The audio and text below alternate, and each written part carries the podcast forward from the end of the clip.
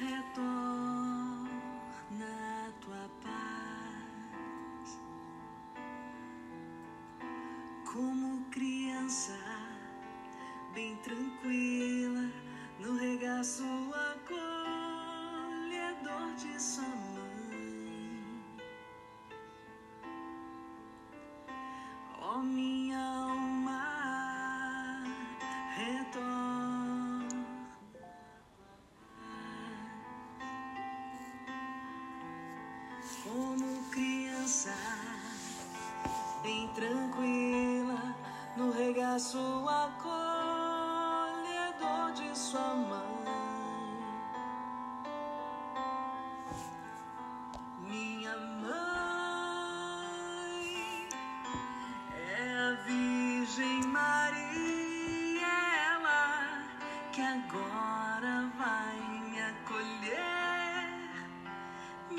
abraçar, me perdoar, me compreender, me acalmar, me ensinar, me educar. Bom dia, meu irmão, minha irmã. Nesse dia 7 de outubro de 2021, hoje a igreja celebra Nossa Senhora do Rosário. Esse título que é tão belo, tão importante para todos nós católicos, né? O quanto buscamos, o quanto é importante a devoção à Virgem Maria nesse título Nossa Senhora do Rosário. O evangelho de hoje nós ouvimos, é, vamos ouvir é de São Lucas. Naquele tempo, o anjo Gabriel foi enviado por Deus a uma cidade da Galiléia, chamada Nazaré, a uma virgem prometida em casamento a um homem chamado José. Era descendente de Davi e o nome da virgem era Maria. O anjo entrou onde ela estava e disse: Alegra-te, cheia de graça, o Senhor está contigo. Maria ficou perturbada com essas palavras e começou a pensar qual seria o significado da saudação.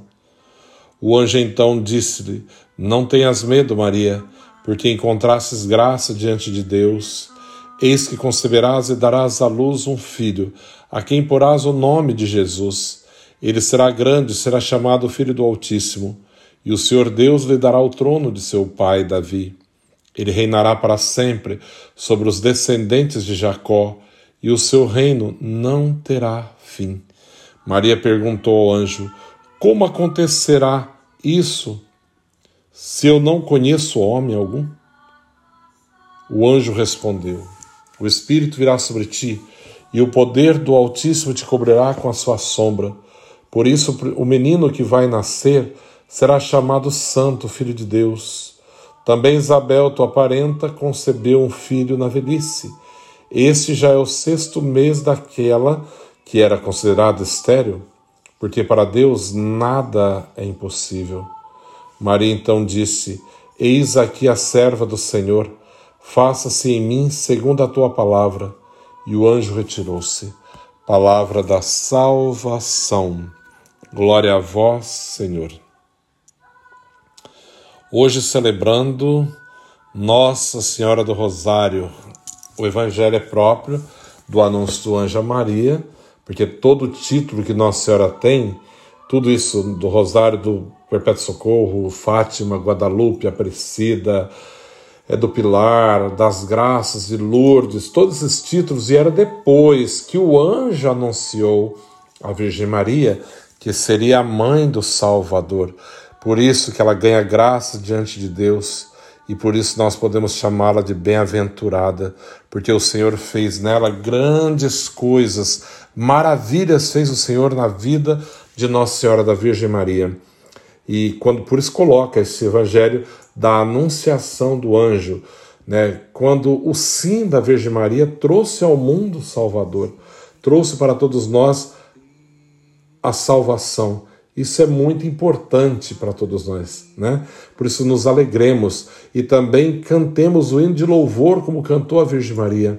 Também nos coloquemos diante do Senhor nesse dia, como colocou Nossa Senhora, dizendo: Eis aqui a serva do Senhor, faça-se em mim segundo a tua vontade. Né? Como, como é bom aprender a fazer aquilo que é a vontade de Deus e não a nossa vontade. Ontem no Evangelho ensinava a rezar o Pai Nosso, né? Seja feita a vossa vontade, assim na terra como no céu. Quanto nos falta, às vezes, entender o que é né, fazer a vontade de Deus. E a Virgem Maria é essa mulher que entendeu o projeto de Deus para a sua vida e colocou-se por inteira na presença do Senhor, dizendo: Faça-se em mim segundo a tua vontade, que se cumpra na minha vida aquilo que é a tua vontade. Que eu, você, todos nós, possamos dizer ao Senhor: Senhor, que se cumpra na minha vida a tua vontade, que se faça em mim aquilo que é a sua vontade, que a sua divina vontade se cumpra na minha vida, né? The divine will, né? a divina vontade possa se cumprir na minha vida, na tua vida, na vida da igreja, na vida do mundo, que as pessoas entendam qual o significado, qual o chamado o qual Deus nos fez. Essa festa de hoje foi instituída, Nossa Senhora do Rosário, foi instituída pelo Papa Pio, Pio V em 1571, quando celebrou-se a vitória dos cristãos na Batalha Naval de Lepanto. Nessa batalha, os cristãos católicos, em meio à recitação do Rosário, resistiram aos ataques dos turcos otomanos, vencendo-os em combate. A celebração de hoje convida-nos à meditação dos, dos mistérios de Cristo, os quais nos guiam à encarnação, paixão, morte e ressurreição do Filho de Deus. A origem do rosário é muito antiga, pois conta-se que os monges anacoretas usavam pedrinhas para contar o número das orações vocais. Dessa forma, nos conventos medievais, os irmãos leigos, dispensados da recitação do saltério pela pouca familiaridade com o latim, completavam suas práticas de piedade com a recitação do, de Pai Nosso e para a contagem e para, e para a contagem, o doutor da igreja São Beda, né, o venerável Beda, doutor da igreja, havia sugerido a adoção de vários grãos enfiados em um barbante para poder contar as orações, os Pai Nossos que os monges, que não tinha muita cultura, não tinha muito, não conhecia o latim, poder acompanhar e rezar, né? Num barbante. Na história também encontramos Maria que apareceu a São Domingo de Gusmão e indicou-lhe o rosário como potente arma para a conversão. Quero que saiba que a principal peça de combate tem sido sempre o saltério angélico, o rosário, que é a pedra fundamental do Novo Testamento. Assim quero que alcance essas almas endurecidas e a conquiste para Deus com oração do Santo Saltério, Santo Terço. É, essa devoção, propagada principalmente pelos filhos de São Domingos, recebeu da Igreja a melhor aprovação e foi enriquecida por muitas indulgências. Essa grinalda de 200 rosas, por isso rosário, é rezado par, praticamente em todas as línguas.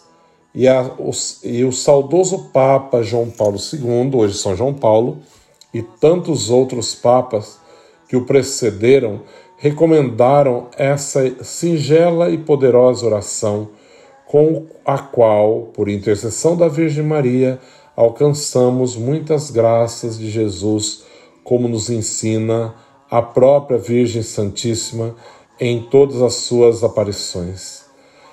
É...